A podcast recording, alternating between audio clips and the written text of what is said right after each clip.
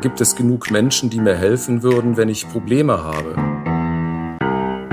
Ich sag mal so ein bisschen ähm, Gespür und Bauchgefühl und offen zu sein äh, für seine Nachbarschaft, das ist eigentlich das Gebot der Stunde. Deutschland wird älter. Das ist in aller Kürze die Folge des demografischen Wandels, den wir derzeit erleben. Die Geburtenrate stagniert seit vielen Jahren und die Lebenserwartung steigt. Die Konsequenz, der Anteil älterer Menschen an der Gesamtbevölkerung wächst. Nach den Daten des Statistischen Bundesamtes sind schon heute gut 22 Prozent der Menschen 65 Jahre oder älter. In 20 Jahren werden es 30 Prozent sein. Die Auswirkungen der alternden Bevölkerung sind vielschichtig. Viel diskutiert werden sie im Hinblick auf das Rentensystem oder das Gesundheitssystem. Aber auch der Bereich Wohnen ist direkt von der Veränderung betroffen. Seniorinnen leben im Schnitt auf rund 60 Quadratmetern, während der Bundesschnitt bei 47 Quadratmetern liegt.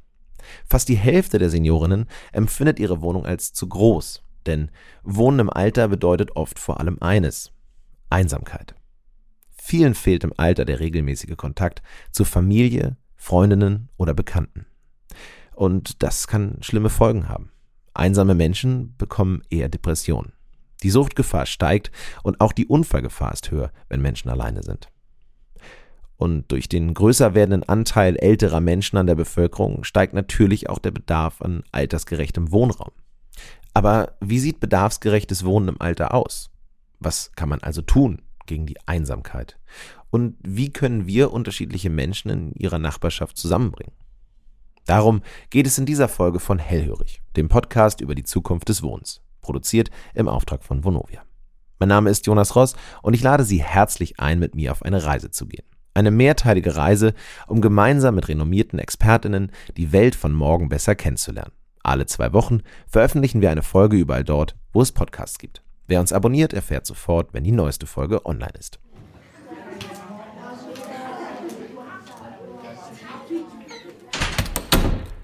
Der demografische Wandel lässt sich kaum aufhalten. Die gestiegene Lebenserwartung ist die Folge des medizinischen Fortschritts und von Jahrzehnten ohne Kriege oder Hungersnöte. Die niedrige Geburtenrate lässt sich zwar durch Maßnahmen wie Betreuungsangebote für Kinder und finanzielle Vorteile beeinflussen, doch für eine deutliche Steigerung reicht es nicht. Mit den Folgen der alternden und schrumpfenden Bevölkerung müssen wir also zurechtkommen. Und das besser früher als später, denn die Auswirkungen spüren wir schon heute. Die steigende Zahl an Singlehaushalten und die großen Wohnungen bei Seniorinnen verschärfen die Wohnungsproblematik junger Familien, die insbesondere in der Stadt nur schwer geeigneten und bezahlbaren Wohnraum finden. Auf der anderen Seite möchten ältere Mieterinnen natürlich möglichst lange in ihren eigenen vier Wänden bleiben und unabhängig sein. Das geht oft aber nur, wenn der Wohnraum bedarfsgerecht aus- und umgebaut wird. Wohnungsunternehmen sind gefordert und nehmen sich der Aufgabe an. Durch Instandhaltung, Modernisierung oder Neubau nehmen sie direkt Einfluss auf die Entwicklung bedarfsgerechter Wohnungen. Ein anderer Ansatz, um der Problematik zu begegnen, ist beispielsweise das Umzugsmanagement. Manche Wohnungsunternehmen bieten ihren älteren MieterInnen an, in kleinere Wohnungen im Bestand zu ziehen. Gerade für alleinstehende Seniorinnen kann das Angebot attraktiv sein, wenn der Aufwand für den eigenen Haushalt sinkt und wenn die neue Wohnung altersgerecht und möglichst barrierearm ist. Doch ein Wohnungstausch funktioniert oft nur dann, wenn die neue Wohnung in direkter Nähe ist. Zufriedenheit, Wohlergehen und Glück haben viel damit zu tun, ob die Menschen sich in ihrem Umfeld wohlfühlen und sich mit ihrem Wohnort identifizieren. Denn Wohnen umfasst auch die Umgebung, die Nachbarschaft, Kontakt zu anderen Menschen und die gesamte Infrastruktur. Wenn ältere Menschen aus ihren Wohnungen ausziehen müssen, verlieren sie ihr gewohntes Lebensumfeld und haben Schwierigkeiten, sich dem Neuen anzupassen. Deshalb sind eben der flächendeckende altersgerechte Umbau der Wohnung und auch Maßnahmen wie eine Wohngarantie für ältere Mieterinnen bei Mietpreiserhöhungen so wichtig. Es geht also vielmehr darum, die Menschen in ihrem gewohnten Umfeld zusammenzubringen. Denn die Vorstellung ist ja eigentlich absurd. Da leben in jeder Stadt Dutzende Menschen unter einem Dach und trotzdem fühlen sie sich einsam. Und das trifft nicht nur auf ältere Menschen zu. In keinem europäischen Land, das zeigen Studien, sind sich die Nachbarinnen so fremd wie in Deutschland. Die Anonymität im Mehrfamilienhaus nimmt immer weiter zu. Doch was kann man dagegen unternehmen? Darüber spreche ich gleich mit Jörg Lüssen von den Johannitern. Doch zuerst gibt es ein paar Fakten zum demografischen Wandel. Die Geburtenrate nimmt seit einem Hoch in den 1930er Jahren ab und hat sich in den letzten Jahren bei rund 1,6 Geburten pro Frau eingependelt. Das reicht nicht aus, um die Bevölkerungszahl konstant zu halten. Hierfür wäre eine Geburtenziffer von 2,1 Kindern je Frau notwendig. Die Lebenserwartung ist laut Statistischem Bundesamt zuletzt auf 78,8 Jahren bei Männern und 83,5 Jahren bei Frauen gestiegen. Heute sind bereits rund 18 Millionen Menschen in Deutschland über 65 Jahre alt. Das sind 22 Prozent der Gesamtbevölkerung. Und dieser Anteil wird in Zukunft immer größer. Je nach Studie wird er spätestens 2040 bei 30 Prozent liegen. Und das wird zu Problemen führen. In Deutschland werden bis 2035 rund zwei Millionen altersgerechte Wohnungen fehlen. Auch Einsamkeit im Alter ist schon heute ein weit verbreitetes Problem. Jede vierte Person über 65 hat weniger als einmal im Monat Besuch von Freunden oder Familie. Jede zehnte Person hat gar keinen Besuch mehr. Immerhin geben aber 85 Prozent der Menschen zwischen 65 und 85 an, zufrieden oder sehr zufrieden mit ihrem Leben zu sein. Es ist also an der Zeit, den demografischen Wandel und seine Auswirkungen als gesamtgesellschaftliche Herausforderung wahrzunehmen. Denn wir alle werden irgendwann in ein Alter kommen, in dem uns das Thema auch ganz direkt betrifft. Wie können wir heute für einen stärkeren Zusammenhalt sorgen? Das erklärt uns in aller Ausführlichkeit unser Gast. Jörg Lüssem ist Bundesvorstand bei der international tätigen Hilfsorganisation Die Johanniter. Schön, dass Sie bei uns sind, Herr Lüssem. Schönen guten Tag. Ja, guten Tag, Herr Ross. Es freut mich, äh, dass Sie sich auch die Zeit für mich nehmen. Ich steige einfach mal direkt ein. Was macht denn für Sie gute Nachbarschaft aus? Ich glaube, dass es ganz entscheidend darauf ankommt, ähm, je nach ja, Lebensalter die richtige ähm, Mischung aus Nähe und Distanz zu haben. Äh, das heißt, immer dann, wenn ich äh, tatsächlich ähm, Nähe brauche, aus unterschiedlichen Beweggründen auch, ähm, abhängig sicherlich auch von meinem in Anführungsstrichen Zustand, dann ist es immer ganz gut, eine größere Nähe zu haben und äh, andererseits aber auch, ähm, sagen wir mal, da ich ja mit der Nachbarschaft nicht verheiratet bin, durchaus ein gesundes Maß an Distanz. Ähm, was ich mir auch wünsche und zumindest meiner Nachbarschaft entgegenbringe, ist eine gehörige Portion an Offenheit, ähm, Aufmerksamkeit, ähm, letztendlich auch bei Bedarf füreinander da sein. Ich glaube, das bringt es ganz gut auf den Punkt. Das kenne ich von meinen eigenen Nachbarn auch. Wir sind, haben sehr viele unterschiedliche Altersgruppen bei uns im Haus und ähm, ein sehr offenes Verhältnis miteinander. Trotzdem hat man ja das Gefühl, das ist in Deutschland keine Selbstverständlichkeit. Was glauben Sie, warum das so ist? Naja, das hat sich, das beobachte ich auch bei meinen äh, Eltern und auch Großeltern damals schon. Da war der Zusammenhalt schon ein anderer auch. Also man hat im Grunde genommen in, in Wohnortnähe gearbeitet, wenn ich sogar, ich sag's mal mehr oder weniger von zu Hause aus, wenn ich so ländliche Betriebe sehe. Und da war es durchaus üblich, ähm, dass Generationen aufeinander aufgepasst haben, die unter einem Dach lebten. Aber auch die Nachbarschaft ist letztendlich eine andere gewesen. Also sei es jetzt, dass man sich arbeitstechnisch äh, unterstützt hat, ähm, aber auch privat, das ist eigentlich anders. Und das hat sich im Laufe der Zeit ja ein bisschen gewandelt. Ähm, äh, Wohnung und Arbeit äh, mehr und mehr getrennt. Und ähm, ich denke, dass auch die Menschen heute ähm, eher ein Bedürfnis haben, ihre Privatsphäre auch zu leben und zu erleben. Und äh, deshalb sich ein bisschen auseinandergelebt haben. Also eine Art von gesteigerter Individualismus, der so ein bisschen eine selbstverständliche Gruppe aufge gespalten hat. Also diese Nachbarschaft, die irgendwie eine Selbstverständlichkeit war für eine andere Generation. Generation ist eigentlich auch das Stichwort, denn Deutschland wird ja nun mal älter und einsamer, kann man das so sagen? Naja, ich tue mich ein bisschen schwer. Ich kenne also auch einige Untersuchungen auch, die ähm, sicherlich Altern und Einsamkeit in Verbindung bringen. Und äh, es gibt aber auch Untersuchungen, die ähm, tatsächlich, ähm, also da nenne ich zum Beispiel vom Deutschen Zentrum für Altersfragen, die ist von April diesen Jahres, ähm, die in der Tat untersucht hat, wie hat sich eigentlich das Thema Einsamkeit in der ähm, Corona-Zeit entwickelt, also eine Untersuchung von 20 mhm. und haben dem gegenübergestellt Erhebungen aus, ähm, ich glaube, 13 und 17 ist es gewesen. Und ähm, da musste man eigentlich erstmal Folgendes grundsätzlich feststellen. Altern ja, das stimmt wohl.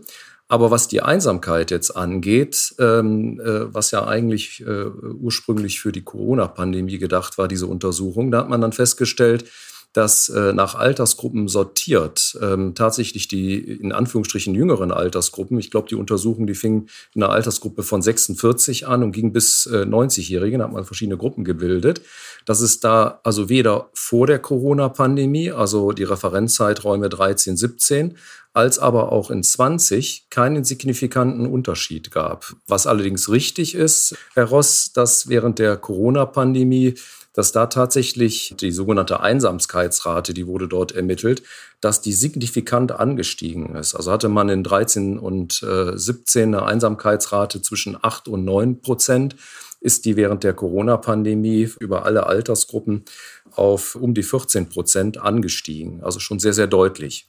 Was genau äh, betitelt denn diese Einsamkeitsrate? Ja, man hat äh, letztendlich hat man Folgendes gemacht. Man hat ein paar Aussagen ähm, äh, formuliert und die mussten dann die äh, befragten Gruppen mussten die dann mit Ja oder Nein beantworten.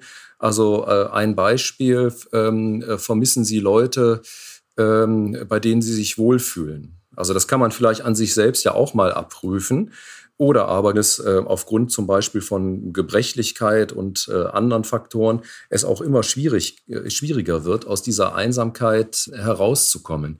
Und das macht eigentlich das Problem auch aus, weshalb wir auch überzeugt sind, dass ein Schwerpunkt bei Wohnen und Betreuung darin liegen muss, dass Gemeinschaft geschaffen werden muss, dass wir es schaffen, nicht nur durch externe Angebote, die wir oder andere machen, sondern auch Angebote schaffen, wo Menschen untereinander in Wohnhäusern auch aufeinander Acht geben, füreinander da sind mit steigendem Alter kommt ja dann eben auch hinzu, dass selbst wenn man sehr aktiv in seinem Umfeld noch ist oder sehr, sein Umfeld sehr aktiv pflegt, dass durch steigendes Alter auch das Umfeld natürlich immer kleiner wird, weil Menschen einfach sterben ab einem gewissen Alter. Das kommt natürlich noch hinzu.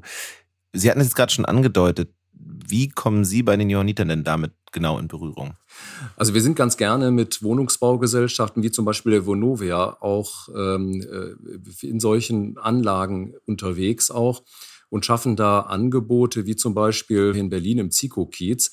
Äh, da gibt es äh, einen sogenannten JOFO, Johanniter Vonovia Treff äh, wo genau das zusammenkommt, wo wir uns ähm, tatsächlich bemühen, die älteren Menschen zusammenzubringen, aber auch Angebote schaffen, ähm, die tatsächlich ähm, darauf hinaus äh, hinausgehen, dass ältere Menschen etwas zusammen unternehmen, spielen, Ausflüge unternehmen, aber auch äh, eine Beratung oder auch gegenseitige äh, Betreuung ermöglicht wird. Sehr interessante Ansätze. Jetzt sind wir quasi schon auf dem Weg dahin zu erläutern, wie man alter, altersgerechtes und lebenswertes Wohnen fördern kann. Also wie kann man es denn fördern? Ich glaube, da ist jeder Einzelne ähm, gefordert. Ähm, Sie, ich, jedermann eigentlich. Also zum einen erstmal das, was Sie mich eingangs ja gefragt haben, was macht für Sie gute Nachbarschaft aus? Das gilt natürlich auch im Umgang mit älteren Menschen, wenn ich mit denen in Anführungsstrichen Tür an Tür lebe auch, also auf die Leute zugehen und so weiter. Ähm, wenn wir das aber jetzt mal, äh, ich sag's mal, institutionell betrachten auch, dann äh, ist die Wohnungswirtschaft, glaube ich, erstmal so gefordert, dass Wohnraum hergestellt wird, der für die älter werdenden Menschen, das ist ja nun, wie gesagt, nicht neu, ähm, auch äh, entsprechend geeignet ist. Also ich habe schon ähm, betreute Wohnanlagen gesehen, das ist ja kein geschützter Begriff wo mit viel Aufwand ähm, im Innenbereich, also Wohnungen hergerichtet worden sind, barrierearm, teilweise sogar barrierefrei. Und äh, als wir vor dem Haus standen, habe ich gefragt, wie denn der gehbehinderte Mensch ins Haus kommt, weil dann drei, vier Stufen vor dem Haus eben noch nicht so hergerichtet waren. Das heißt, es fehlte eine Rampe oder was auch immer. Das ist der eine Teil und äh, das ist mehr so der bauliche. Das lässt sich mehr oder minder leicht, wenn auch kostenintensiv zum Teil auch lösen. Der zweite Teil ist, dass wir lernen in, ähm, in äh, Mietwohnungsgebäuden auch ähm, Gemeinschaftsräume, ähm, Stätten der Begegnung auch vorzuhalten. Das heißt nicht jeden Quadratzentimeter auszunutzen für Wohnraum und äh, schauen, dass man dort Leute unterbringt, sondern dass man den sozialen ähm, Aspekt äh, schlichtweg mitdenkt und ähm, die Betreuung, Begleitung von Menschen, äh, Anlaufstellen für diese Menschen auch in diesen Gebäuden schafft. Also äh, vielleicht naiv gedacht, wie in, in auf einer längeren Reise in diesen, in diesen Hostels, wo es Gemeinschaftsküchen oder Gemeinschaftsräume gibt und das eben auf ein, ein Wohnhaus angewandt, dass man Wohnungen hat und dann gibt es aber eben noch Räume statt nur dem Treppenhaus, in dem man sich gemeinsam begegnen kann, sozusagen. Genau, das wäre, das ist die, die bauliche Konsequenz. Äh, andererseits hilft die uns natürlich wenig, wenn das nicht mit einer vernünftigen Konzeption hinterlegt ist. Also dann kommen wir wieder meistens ins Spiel.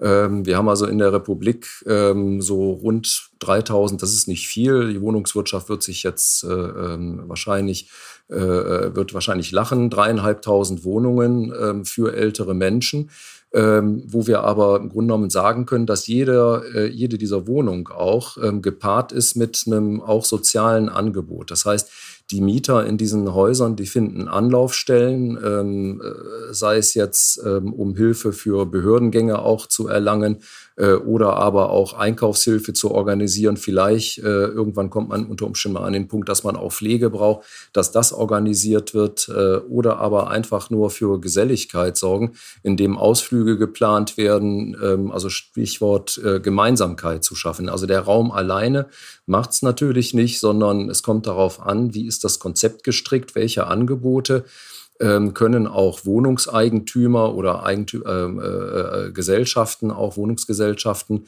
letztendlich für ihre älter werdende Mieterschaft schaffen. Der Raum alleine nicht, sondern die Konzeption dahinter muss stimmen und sie muss ähm, äh, ich sage das häufig, auch wenn ich danach gefragt werde, sie muss atmen. Ähm, also das, was heute äh, in einem Haus richtig ist für eine Klientel von durchschnittlich, was weiß ich, 73, 75 Jahren auch, ähm, da wird, werden sich die Bedarfe, äh, so wenn man so Richtung 80, 85 wird dann auch im Schnitt, da werden sich die Bedarfe auch ändern. Und darauf muss man letztendlich Rücksicht nehmen.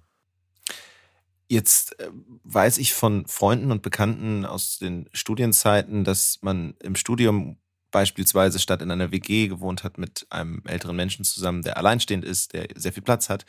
Ähm, meine Mutter redet immer davon, dass sie sich wünschen würde, in einem Mehrgenerationenhaus zu leben. Also äh, in entweder ein Haus, wo auf verschiedenen Stockwerken die Generationen sich verteilen oder Häuser nebeneinander sozusagen einfach die Familiengeneration oder auch die Bekannten und Freunden, Freundesgenerationen miteinander leben. Sind das Konzepte, sind das Wohnformen, ähm, die sich weiter verbreiten können? Ja, unbedingt. Also da haben wir ähm, auch schon einige, ähm, ja, ich will nicht sagen Gehversuche gemacht, aber es gibt halt immer wieder so Modellprojekte auch. Und äh, das ist insofern natürlich erstmal in der Theorie ein, äh, und auch dort, äh, wo wir es zurzeit erleben, ein genialer Ansatz, zumindestens wenn man äh, solche Häuser belegt. Also eine jüngere Generation, möglicherweise noch mit schulpflichtigen Ken äh, Kindern, eine ältere Generation, die in der Lage ist, äh zum Teil auf diese Kinder aufzupassen. Im Grunde genommen ist das ja nichts anderes als als eine Renaissance ähm, des, des äh, früheren Familienlebens wieder aufleben zu lassen, auch mit in Anführungsstrichen äh, fremden Menschen. Also Fremde werden dazu Freunden, sehr engen Freunden auch und äh, man ergänzt sich äh, wechselseitig. Ähm, ich glaube, dass ähm, wir in den nächsten Jahren, was das angeht, noch sehr viel Erfahrungen auch sammeln müssen, insbesondere zu so ganz banalen Fragen. Ähm, die jüngere Generation wird älter, zieht aus ähm, äh, also wie, wie erfolgt da, ich sag's mal in Anführungsstrichen, der, der Generationenwechsel? Wie muss ich mir den vorstellen? Auch auf dem Papier ist der leicht abzeichnbar, ähm, ob das in der Praxis, ob ich diese Durchmischung auch, sagen wir mal, auf lange Sicht hinbekomme auch. Ähm, das muss eigentlich erstmal die Praxis zeigen. Aber das ist sicherlich auch ein sehr probates Mittel, wenn diese Generationen auch offen genug sind, aufeinander zuzugehen. Ähm, ich spule jetzt noch mal zurück, Herr Ross, äh, auf das, was ich anfangs Gerne. sagte. Da fragten Sie mich ja, was macht eine gute Nachbarschaft aus? Ähm, und dann sage ich, die richtige Mischung, Nähe, Distanz, ähm, füreinander da sein, ähm, äh, sich gegenseitig unterstützen, Hilfe bei Problemen. Und wenn das funktioniert, auch in Mehrgenerationenhäusern, dann ist das eigentlich ein Jackpot. Ja. Also das ist sehr schön, dass Sie das nochmal erwähnen, den, die Eingangsfrage, denn darauf würde jetzt auch meine nächste Frage abzielen. Ich hatte ja von mir selbst auch erwähnt, dass ich ein gutes Verhältnis zu meinen Nachbarn habe, aber ich kenne sie natürlich nicht wirklich gut, so wie man eben seine Nachbarn kennt, auch wenn man nett miteinander plaudert. Ähm, Und ich glaube, so geht es auch vielen, dass es manchmal sich so anfühlt, als würde man sich aufdrängen, wenn man den Kontakt sucht. Also ein, ein Mehrfamilien- oder Mehrgenerationenhaus ist ja schon eine sehr nahe und sehr, ja, man ist ja zwangsläufig fast schon äh, darauf angewiesen, dass man sich gut kennenlernt, dass man sich aufeinander einlässt, dass man auch voneinander lernt. Ähm, wenn man jetzt aber nur auf die Nachbarschaft schaut, nicht auf ein Mehrgenerationenhaus, was kann man denn selbst dafür tun, um genau diese Nachbarschaft zu erreichen, von der Sie am Anfang gesprochen haben, an der wir uns sozusagen aufgehängt haben am Anfang. Ähm, was, also, was kann ich tun oder was können wir tun, dass wir uns kennenlernen, dass wir aufeinander Acht geben? Wie kann man es schaffen? Ohne vielleicht auch, weil ich glaube, auch diese Distanz gibt es manchmal, anderen Menschen auf die Nerven zu gehen. Ja, äh, sehen Sie, Herr Rost, das ist in der Tat eine, eine Herausforderung. In Mehrgenerationenhäuser, äh, Sie haben es ja gesagt, da weiß man, worauf man sich einlässt, wechselseitig auch. Und äh, da würde ich unterstellen, dass jeder mit einer entsprechenden Offenheit auf den anderen zugeht. Das ist in der Nachbarschaft tatsächlich nicht so. Das ist deutlich anonymer geworden als noch vor einigen Jahren. Früher, ähm, so bin ich zumindest erzogen worden, auch, dass man, äh, wenn man neu irgendwo hingezogen ist, dass man beim Nachbarn mal geklingelt hat, sich vorgestellt hat. Das alleine aufeinander zugehen und ein Gespür dafür zu entwickeln, was ist die, äh, ich sag mal, das, die, die richtige Mischung zwischen ähm, Nähe und Distanz. Das, was ich eingangs sagte, was für mich jetzt zum Beispiel auch wichtig ist, darauf wird's äh, am Ende ankommen und ich sag mal, so ein bisschen Gespür und Bauchgefühl und offen zu sein äh, für seine Nachbarschaft, das ist eigentlich das Gebot der Stunde. Es kann also nicht sein, dass sie daran scheitern, dass sie, ich sag's mal, nicht Psychologie studiert haben, um festzustellen, ähm, äh, äh, finde ich, äh, komme ich jetzt hier bei den Nachbarn gut an oder nicht, sondern ich glaube, so ein bisschen Menschenverstand, das hat jeder, so ein gewisses Bauchgefühl hat jeder. Und tatsächlich zu sagen, ich stelle mich jetzt mal vor und sag mal Hallo und ähm, einfach nur, ich sag es mal, der, der Schwatz am Gartenzaun. Das muss ja nicht in epischer Breite sein auch mhm. ähm, oder zumindest anfangs vielleicht nicht, dann könnte es lästig werden, sondern tatsächlich mal ein kleiner Schwatz, gerade so was ältere Menschen auch angeht, kann ich was für sie tun oder auch nicht. Und ich glaube, wenn Sie mir das erlauben, Herr Ross, ähm, wir reden ja viel über Einsamkeit, Einsamkeit, Verbindung mit Alter. Aber aus den Untersuchungen wissen wir ja auch, dass auch jüngere Menschen ähm, auch einsam sein können und denen vielleicht genau dieser Schwatz vielleicht auch fehlt. Und ähm, auch man muss mal gucken, was dann draus sich entwickelt. Und wenn ich ja noch einen kleinen Werbeblock machen darf, auch äh, für die Gesundheit.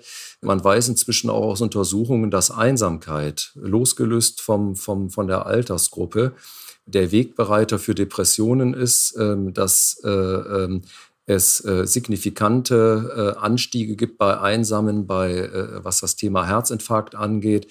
Auch, das heißt, man macht auch einiges für die Gesundheit seiner Mitmenschen, aber vielleicht auch für seine eigene Gesundheit wenn man mal ein bisschen offener auf äh, Nachbarschaft, auf ja, Mitbewohner zugeht und sich nicht isoliert oder andere isoliert. Ein sehr, sehr schöner Punkt. Ähm, also, was ich daraus von dem, was Sie erzählen, mitnehme, ist in jedem Fall, ähm, dass es wichtig ist, einfach mehr Toleranz ähm, an den Tag zu legen. Und vor allem, dass es auch die Chance bietet, in neuen oder auch bereits bekannten Wohnkonzepten, wo alt und jung sich begegnen, unheimlich voneinander zu lernen und sich dann gleichzeitig, wie Sie jetzt zum Schluss sagten, eben auch noch was für die Gesundheit zu tun, indem man sich dem, der Einsamkeit entzieht und, und vor Einsamkeit schützt. Ähm, fantastische Einblicke, äußerst spannend. Ähm, ich danke Ihnen ganz herzlich für das Gespräch. Das waren wirklich sehr, sehr schöne Einblicke. Herzlichen Dank. Sehr gerne, Herr Ross. Vielen Dank noch und alles Gute. Ihnen auch. Vielen Dank.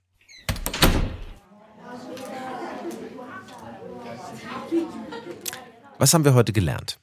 Der demografische Wandel führt zu einem wachsenden Bedarf an altersgerechtem Wohnraum und zu immer mehr einsamen alten Menschen. Wohnungsunternehmen sind nun mehr denn je gefordert, den Wohnungsbestand altersgerecht zu gestalten. Vonovia hat sich beispielsweise das Ziel gesetzt, jedes Jahr rund 30 Prozent der neu vermieteten Wohnungen altersgerecht zu modernisieren. Auch Möglichkeiten zur Anpassung von Wohnungsgrößen oder Wohnungstauschangebote können für mehr Lebensqualität sorgen. Doch wichtig ist, dass gerade ältere Menschen so lange wie möglich die Sicherheit einer vertrauten Umgebung haben. Wird etwa wegen des altersgerechten Umbaus oder der Modernisierung die Miete erhöht, gibt eine Wohngarantie für Seniorinnen diese Sicherheit. Doch altersgerechtes Wohnen beinhaltet auch eine soziale Zufriedenheit. Gegen die Einsamkeit im Alter helfen Nachbarschaftstreffs, gemeinsame Veranstaltungen oder Plattformen, um die MieterInnen aus dem Quartier miteinander zu vernetzen. Von diesem sozialen Zusammenhalt haben am Ende alle etwas. Jüngere und ältere MieterInnen, Singles und Familien, die ganze Nachbarschaft eben. Mein Name ist Jonas Ross und das war Hellhörig, der Podcast über die Zukunft des Wohnens, produziert im Auftrag von Vonovia. Was Vonovia heute schon für mehr Miteinander tut, sehen Sie unter www.wohnen-mit-blick-auf-die-zukunft.de. Die URL finden Sie auch in den Shownotes dieser Sendung. Ich würde mich freuen, wenn Sie auch in den kommenden Folgen wieder einschalten und unsere Reise durch die Zukunft des Wohnens mit uns fortsetzen. Schalten Sie wieder ein. Wenn Sie keine Podcast-Folge verpassen wollen, dann können Sie hellhörig auch abonnieren. Und zwar überall, wo es Podcasts gibt. Tschüss, bis zum nächsten Mal. Dieser Podcast ist eine Produktion von Zeit Studio im Auftrag von Movia, realisiert von der Tempus Corporate GmbH.